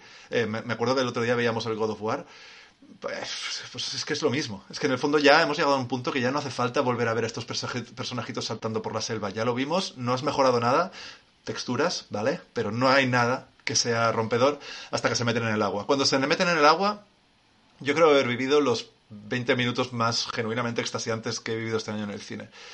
Es acojonante. De hecho, hay una decisión técnica que he odiado con todas mis fuerzas, que es presentar la peli en 48 fotogramas por segundo en vez de 24. Ese es el puto suavizado de la tele. No sé si, si tenéis la tele esta moderna. Yo me he desinstalado aplicaciones que sigo pagando, por cierto. Tengo que, tengo que dejar de pagar Prime Video porque no me permite quitar el suavizado de, la tele. Bueno, pues... Eh, esto como en, como en el Hobbit. Exacto. Entonces el Hobbit lo hacía, pero creo que lo hacía en una escena, la de los barriles bajando. No, no, no. Creo que lo hacían todas. Mm. O sea, durante toda la peli. Pero esa escena era especialmente cantosa. Puede ser, puede yo ser. también me acuerdo de esa escena. Pero yo diría que fue toda la, era toda la peli así, ¿no? No lo sé, no lo sé. O, a lo mejor lo que pasaba es que yo la vi en un cine que no estaba preparado para eso. No lo sé, no lo sé. Eh, no, no, no, pero era una mierda eso. Era una mierda. Y, y aquí. preparado, no era una mierda. Aquí he tenido que pagar para. He tenido que pagar más para ver esto. He gastado 20 euros para ver, para ver Avatar. Toma. Pero las palomitas me han salido gratis. Eh, es muy feo, realmente es muy feo el efecto este de los 48. Yo no entiendo cómo puede haber fans de esta tecnología. Las críticas que la están poniendo por las nubes a nivel técnico alaban esta decisión, que además es una decisión que va entrando y saliendo de la pantalla. No todo el rato son 48 frames. Entonces resulta, cuando de repente pasa a 24, parece que la imagen tiemble, y de repente pasa a 48, entonces parece que la imagen vaya súper rápida. Pero luego entran en el agua y entonces tiene todo el sentido del mundo. Y entonces mm. es una maravilla, tío. Es una maravilla de sentarse. A mí me recuerda un videojuego me vas a tener que ayudar. Un videojuego de la Play uno, dos, una de ellas, últimas, que tú te metías en el mar y nadabas, buceabas y ya está. Era, sí, no, no había nada. Tú eras un delfín, creo, e ibas buceando por el agua y no pasaba nada más que eso. No, no había mucho más que hacer, más que, más que descubrir mundo. ¿No te acuerdas de este juego? No, la verdad es que no. Mierda, lo buscaré luego. Pues pasa esto. eres un delfín, me viene Echo de Dolphin de la Mega Drive. No, es que a lo mejor no eres un delfín. Eh, bueno, yo qué sé. Sí creo que eres un delfín. Bueno, es simplemente bucear y descubrir mundo y ya está, y ver qué bicho sale más grande que el anterior y tal y cual. Estos 20 minutos son para mí una joya, casi me atrevería a decir una obra maestra. Claro, son 20 minutos de 190 que dura todo. Luego hay un clímax final que evidentemente es bastante épico, no lo negaré, pero que, que, igualmente es una cosa que ya has visto, ya la hemos visto. Esta película ya nos la han contado 7 millones de veces, ya no solo en Avatar, e incluso cada recorrido de cada personaje para llegar al punto, del punto A al punto B también lo has visto, sabes perfectamente. Hay escenas que son Gladiator, hay escenas que son Alien, hay escenas que son Terminator, hay escenas que... Está todo ahí realmente, no hay, no hay nada nuevo más allá de la catarsis audiovisual que, propone. Dive, dicen por aquí, sin ser el videojuego Dive. Puede ser, entonces eres un buceador sin más. Puede ser. Em, en fin, a mí me ha dejado muy frío y principalmente cansado pero reconozco que creo que es una de las cosas más grandes que he visto nunca en pantalla grande. Entonces, eh, volvemos y zanjamos quizá el tema salvar el cine. Lo que esta película salva yo creo que es el concepto de la pantalla en sí, porque esta película no va a tener ningún sentido verla en la tele. Esta peli o la ves en 3D en 48 frames y en la pantalla con el sonido envolvente y toda la movida, o no vas a acabar de verla, te vas a levantar a media peli y te vas a ir, porque es que realmente es un plagio de la que ya has visto y que ya no nos gustó demasiado en su día. Avatar como argumento no nos gustó demasiado, pues esta es aún más floja. Pero lo has visto en 3D entonces, ¿eh? Yo la he visto en 3D con los 48 frames y con una pantalla especial con un negro más negro para que los colores brillaran más. O sea, yo lo he hecho todo. Me ha faltado lo del 4D, pero eso sí que no. Eh, sí, no sé. Otro D que es que viene gente y te escupe la cara como para. Te moja el agua, te moja el agua. Es eso, ¿no? Exacto, exacto. Otro D, ¿no? Te van tirando, sí, te van tirando chuf chuf de vez en cuando, sí. Vale, vale. Sí. Eh, ya está. Eh, Me comentación en toda regla, pero, pero si me vienes a decir que es el espectáculo más grande de la historia, pues es probable que sí. Pero yo, por mi espectáculo es otra cosa. Por mí, yo creo que After Sun es el cine que hay que, insisto. El cine como concepto se salva con After Sun. El cine como, como mercadotecnia, efectivamente se salva con Avatar, efectivamente. y ya está. Vale. Eh, ¿Qué hago yo ahora con la entrada que tengo comprada? ¿La, ¿La ves en, ¿la ves en 3D? No. La rompo, ¿no? Es que una cosa que tiene muy buena, y esto es lo único que genuinamente le agradezco a James Cameron ya del primer Avatar, es que no te tiran nunca cosas a la cara, que el 3D aquí sirve para otra cosa, ¿sabes? Y aquí lo aplica muchísimo. Dentro del agua, tío, las escenas son en 3D muy, muy tochas. Ya, ya, ya. Sí, yo recuerdo la primera, como el único momento en el que sentí que el 3D tenía una justificación. O sea, quiero decir, ese 3D te, te, te metía dentro de la película. Sí. Estabas ahí dentro. Y, y sí que recurría ¿eh? al rollo de cosas que te. Oh, las cosas que flotaban y tal. Sí. Pero, pero está muy bien, muy bien usado en una época en la que el 3D estaba como en todas partes. No sé si te acuerdas que incluso rodaban pelis en 2D y las convertían al 3D de la manera más chapucera posible. Sea, Avatar. Avatar. De las Bender. Eh, Ah, vale, la otra Avatar. sí, sí, sí, sí, correcto. correcto. Eh, pues Avatar, la de Cameron, eh, era increíble. O sea, yo tengo un recuerdo alucinante. Sin embargo, he leído que no ha mejorado tanto. El- ha- he leído una opinión que decía, bueno, el 3D sigue siendo, sigue siendo, ¿cómo lo decían? Una sucesión de figuras troqueladas dentro de una pecera. Sí, estoy totalmente de acuerdo. Y es un poco lo que te decía también a nivel de. Ya hemos visto videojuegos mejores que esta película. Eh, sin embargo, eh, es que es dentro de una pecera, pero es que la pecera es que es dentro del agua. O sea, realmente es, una pecera voluntariamente siendo una pecera esta vez, ¿sabes? Yo creo que sí que. Había veces que miraba a mi alrededor incluso diciendo, hostia puta, estoy dentro del agua, parece. Eh, mm, sí, son, son figuras en 2D que están sobrepuestas, ¿eh? Esto sí. Pero Sí, es guay, es guay. A nivel, esos 20 minutos son increíbles. O sea, yo lo he vibrado como un niño pequeño. Luego todo lo demás de pañolada. O sea, lo de Deus Ex Máquina Casco Porro, eh, nada. En fin, Bueno, ya, ya veremos, ya veremos. Yo de momento voy, voy a verla, hasta nuevo aviso, y ya hablaremos si hace falta, que supongo que no. Pero si no, hablamos entre, entre tú y yo en, en- en- en privado. vale. Vale, pues eh, ya está lo de Avatar. Yo tengo alguna cosilla más de la que hablar. No sé si tú tienes algo más. Bueno, también, pero no hace mucha falta. Como quieras tú, depende de tu tiempo libre. Guau, yo sí que yo sí que me molaría que hablaras de eso. Vale. Vamos, vamos a cerrar con eso. Vale, Vale, cerramos venga. con eso y el, y el otro tema que tenía, pues ya lo dejo para la semana que viene y ya está. Ah, ah, vale, pensaba que querías primero hablar del otro tema. ¿Sí? No, no, no, no. Sí, sí, dale, dale, dale. Vale, la pues- droga, vamos a hablar de la droga. Antes he dicho que no, no me había metido ninguna droga en mi cuerpo nunca. A lo mejor una sí, que es la que vas a poner ahora. Sí. ¿Os acordáis de Marvel Snap? Yo ya lo he borrado de mi móvil.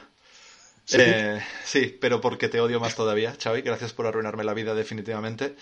Por decirme que está ya definitivamente y en todas las plataformas Vampi- Vampire Survivors. Eh, vamos a hablar mientras... No sé si... sol- espero que no suene. Ah, a lo mejor sí que suena. Lo voy a mutear. A mí se me escucha, ¿no? Sí. Me- Lo voy a mutear porque si no ya el vicio sería demasiado. Estamos viendo Vampire Survivors y cuando digo que ha salido en todas las plataformas significa que ha salido en móvil también. Y que haya salido en móvil es el verdadero problema de este juego, porque te lo llevas a todas partes. Eh, es un juego muy putas. Es un juego, ya creo que ya hablaste en su momento, ¿verdad? Cuando salió como Early Access. No, no sí, llegué a hablar. a hablar. Ah, igual llegué a hablar ya de él. Sí, sí, sí, Mm. sí. Llevaba un tiempo en Early Access, sí. Entonces, eh, nada, pues brevemente, pues tú eres un personaje medio épico, mm, con nombres italianos. Hay algunos nombres que además son un insulto, pero bueno, dejémoslo, eso dejémoslo Ah, para ¿sí? otra ocasión, sí. Em, que vas con tus armas y vas matando monstruos. Eh, Se llama Vampire Survivors, pero yo creo que los vampiros son solamente la punta de un iceberg que no deja de crecer. Em, tú estás en medio de la pantalla, simplemente, en el fondo no deja de ser un Pac-Man. Tú vas escapándote de unos bichitos hasta que consigues armas suficientemente grandes para ir a romperlos y ya está. Y esos bichitos te van dejando gemas, tú las coges. Cuando tienes suficientemente gema- eh, gemas, vas comprando más armas o vas eh, ampliando, mejorando las armas que tienes o los escudos o lo que sea.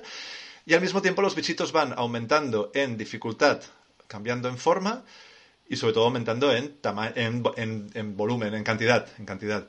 Sí, son masas que te vienen a ti. Y entonces ahí está lo que diferencia este juego de mecánica súper parecida a cualquier otro. Ha- Hace poco te hablé, Xavi, fuera de onda, de El Rey Cangrejo. No la peli, sino un videojuego en el que tú eres un cangrejo y vas matando pues gaviotas, eh, Sí. cocodrilos, todo lo que se te pase por delante. Es lo mismo, la misma mecánica, pero aquí es que el nivel de salvajismo al que alcanzas, sobre todo con música, por eso lo he puesto en mute, con efectos sonoros, cuando empiezas a ex- hacer explotar cientos y cientos de bichos que te van viniendo sin que tu móvil, mi móvil no es muy fuerte y va súper suave. O sea, realmente no requiere grandes aspavientos tecnológicos. Vas aumentando tus niveles y tienes una daga volando por ahí, una flecha que va por allá, un hacha que cae en ver- de vertical en horizontal. Al mismo tiempo tienes una Biblia que te rodea alrededor y que va matando todos los animales que pasan por su paso. Pero al mismo tiempo te está viniendo un vampiro, un hombre lobo, una medusa y un Frankenstein multiplicado por cientos y cientos. Y tú sigues matando peña y tienes un tiempo. El juego es muy putas porque te dice cuánto tiempo está durando la partida y cuando por fin mueres, has llegado al nivel 61 y ya has jugado 28 con 50 segundos. y te das cuenta de que ya has arruinado tu, tu día. sí, sí, sí, sí, sí. Sí, porque además es un juego que parece bastante tonto realmente como, Sí. como concepto, ¿no? Quiero decir, tú no haces nada, lo único que haces es moverte por la pantalla y el personaje, digamos que ataca automáticamente. Sí. Entonces, tú lo que tienes que hacer es moverte por la pantalla y timear tus ataques para que, eh, o sea, tienes que más o menos ver eh, en qué momento va a atacar el personaje, pues para alejarte de, de tus enemigos o acercarte y matarlos, ¿no? Y ya está, es, es, es- no, no hay que hacer nada, es como un cookie clicker, es como un, es un idle game, es un juego que, que parece que no haces nada, pero, pero en realidad tiene un diseño brutal, tiene un montón de buenas ideas, tiene además esta pinta, que no lo has dicho, pero tiene pinta como de videojuego mm, malo de los 80, como, bueno, de los 80 no, pero de los 90 sí, como Mm. todo un pixel art feísimo, pero, pero sí, tío, es que es la droga, es la droga. Entonces lo guay es irte construyendo builds, que se dicen, que es pues como combinaciones, ¿no? Combinaciones de, de, de armas o de, o de ventajas o de lo que sea, ¿no? Pues hostia, observas que estas, este arma funciona muy bien con esta otra porque hacen una sinergia, hacen una especie de combo, mientras una eh, ataca a este ritmo, la otra ataca al otro ritmo. Quiero decir, es un juego bastante más complejo de lo que parece, porque trabaja mucho este tipo de builds para, para hacerte sinergias. Y, y al final todo está enfocado básicamente a, a la drogodependencia, básicamente. O sea, a, a drogarte y a, y a que seas un yonki de esto y lo consigue. Sí. Y lo consigue. Y además creo que te responde justo al momento exacto a la pregunta y ya está. Porque entras y tienes este, lo que estáis viendo ahora en, en- en- en Twitch, lo veréis, o en YouTube.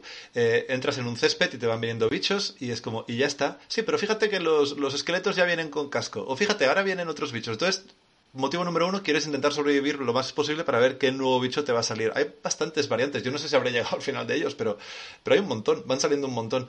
Luego Sí, te- porque luego hay bichos élite que te dan más premios. Sí, hay- que no mueren nunca por eso. Sí, mira, hay van saliendo fantasmitos ahora. Pues también fantasmas que van más rápidos que los esqueletos, pero cada vez son más fáciles de matar, ya así todo el rato.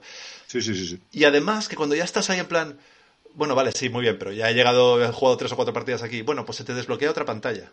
Entonces, claro, tienes otro escenario totalmente diferente donde hacer lo mismo. Pero ya es otro escenario. Entonces ya pues dices, bueno, ¿cuántos escenarios más habrá? ¿Y, cuántos personajes más voy a poder seguir desbloqueando? ¿Y cuántas mierdecillas puedo ir recolectando que luego no te aporta nada? Pero tienes ahí un museo de todas las mierdecillas que has ido recogiendo durante, durante el, el juego. Claro, y es un a ver hasta dónde llego que no acabas nunca por mucho que las partidas, ya te digo, sean siempre exactamente lo mismo, tío. Es, es droga, es droga pura. Total, total, total. Los, sí, me ha hecho gracia, aunque no, no, nunca he acabado de entenderlo, pero siempre me ha hecho gracia el, que, los, que el estudio que, que ha desarrollado Vampire Survivors lo define como un. O sea, la- el catchphrase, digamos, el tagline es Be the Ballet Hell. ¿Vale? Ballet Hell, un infierno de balas, es un género de videojuegos que es estos, son estos que son. suelen ser. A ver cómo te lo explico. Como tú eres una nave Hmm. y entonces te vienen te viene una nave gigantesca y te tira balas por todas, Por todas partes. partes. A saco con unos patrones que solo pueden eh, solo, solo pueden sobrevivir pro gamers coreanos sabes este rollo como de, de, de- de chalaos Hmm. que te matan en un segundo porque te toca la bala pero los más pro gamers pues eso se esquivan o sea es un, un infierno de balas literalmente se, se llama así el género bueno pues es esto a la inversa ¿no? tú eres el tú eres la nave que dispara rayos por el culo hacia todas direcciones y, el resto pues mueren. Todos los que te rodean mueren vale entonces lo, lo define así lo definen así como be the ballet hell. Eh, y, y, en fin pues eh, el juego al final termina siendo tan, tan divertido como esta propia descripción. Y es una perdición sí. Eh, me consta que, que alguien que conocemos y que está por aquí cerca y que creo que ya se ha posicionado le ha echado mm, una cantidad de tres cifras de horas. ¿En serio? Creo que sí, no quiero exposear a nadie. Hostia. No, no estoy exposeando a nadie porque no he dicho el, nombre. Pero, Hostia, pero pues- es posible que lleve una cantidad de tres cifras. Mira, justo nos acaba de decir si hemos luchado contra la muerte. Yo a la muerte no he llegado, justamente, creo. Yo he- había llegado a un personaje grande, ahora ya no me acuerdo. Tengo una memoria de pez. Eh, uf, mierda, pues voy a tener que seguir jugando. Esperaba, Yo, yo no he llegado, ¿eh? Yo, yo no sé de qué está hablando. Esperaba eliminarlo, tío. De verdad que esperaba eliminarlo, ¿eh? De decir, bueno, ya está. no, ya, ya he llegado al nivel 60, suficiente. 300 y pico horas. 300 horas, fíjate. Bueno. Ni Skyrim, ¿eh? Bueno. em, Pues ahí está. Sí, son muchas horas. Claro. Pero, pero da para eso, el juego da para eso. Sí, Eh, visto esto es te el diría... típico juego... Di, perdona? No, digo, visto esto te diría, a lo mejor no deberíamos recomendarlo, pero bueno. Bueno, igual no, igual llaman a las, a las autoridades sanitarias y vienen aquí a, a hacer una inspección. Em, es el típico juego que puedes jugar en todas partes en el momento que quieras, eh, tanto rato como quieras. Claro, si, si, llega- si vas por el nivel, nivel 70, pues a lo mejor no, no puedes dejarlo ¿no? en ese momento. Pero bueno, que pueden ser partidas rápidas si quieres. Mm. Mm, Es inmediato, es fácil, es... ya está. No tiene complicaciones, no hay que pensar, solo hay que moverse y ya está. Y puedes jugar en el bus, en cualquier momento, o en el retrete. Ojo, perderse Eh, la- saltarse la parada y todas estas cosas. ¿sabes? Eso sí, eso sí, hay peligro de Ah. peligro de pajarismo instantáneo. Vale, pues oye, me parece una, una manera cojonuda de terminar este podcast hablando del Vampire Survivors, que por cierto es un juego que yo ya estoy empezando a ver en muchas listas de lo mejor del año. Eh, en el primer, quiero decir, en el primer puesto, quiero decir, hay muchos medios que Hostia. dicen que es el mejor juego del año, te lo juro. No va a ser nuestro caso, pero bueno, va a estar ahí metido en la lista. Eso, eso ya te lo digo yo que estará en la lista. Eh, así que con esta maravilla de la química cerebral, eh, nos despedimos una semana más. Despídete tú, va, que es que cada semana te digo lo mismo, pero es que lo haces mejor tú. Bueno, pues no es verdad, pero bueno, eh, Xavi Roldán, muchas gracias por recomendarnos un buen puñado de series y la mejor película del año y por Mm. seguir echándonos deberes en el plato. Se está acabando el año y seguimos acumulando. Bueno, Eh, pues eh, daros prisa.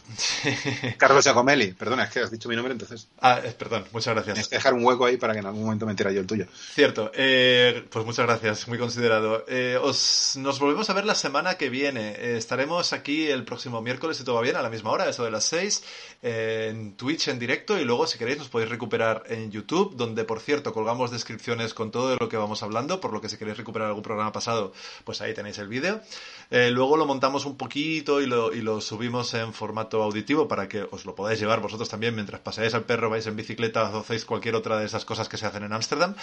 Eh, y nada, y seguiremos hablando, pues eso, de más películas, más series, más cómics, más libros, más videojuegos. Y seguiremos criticando un poco a la caverna en Twitter, que es lo que, en el fondo, es lo que más nos divierte. eh, la semana que viene. Muchas gracias a todos los que estáis por aquí.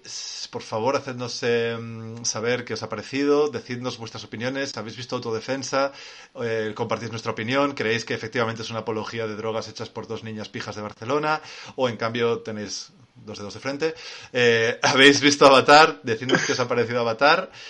Eh, After Sun, eh, The White Lotus, decidnos cositas y os seguiremos leyendo y os seguiremos leyendo la semana que viene en este podcast sin nombre de la Casa de los Horrores. Hasta la semana que viene. Y, por cierto, nos callamos y dejamos hablar a Angelo. Adiós.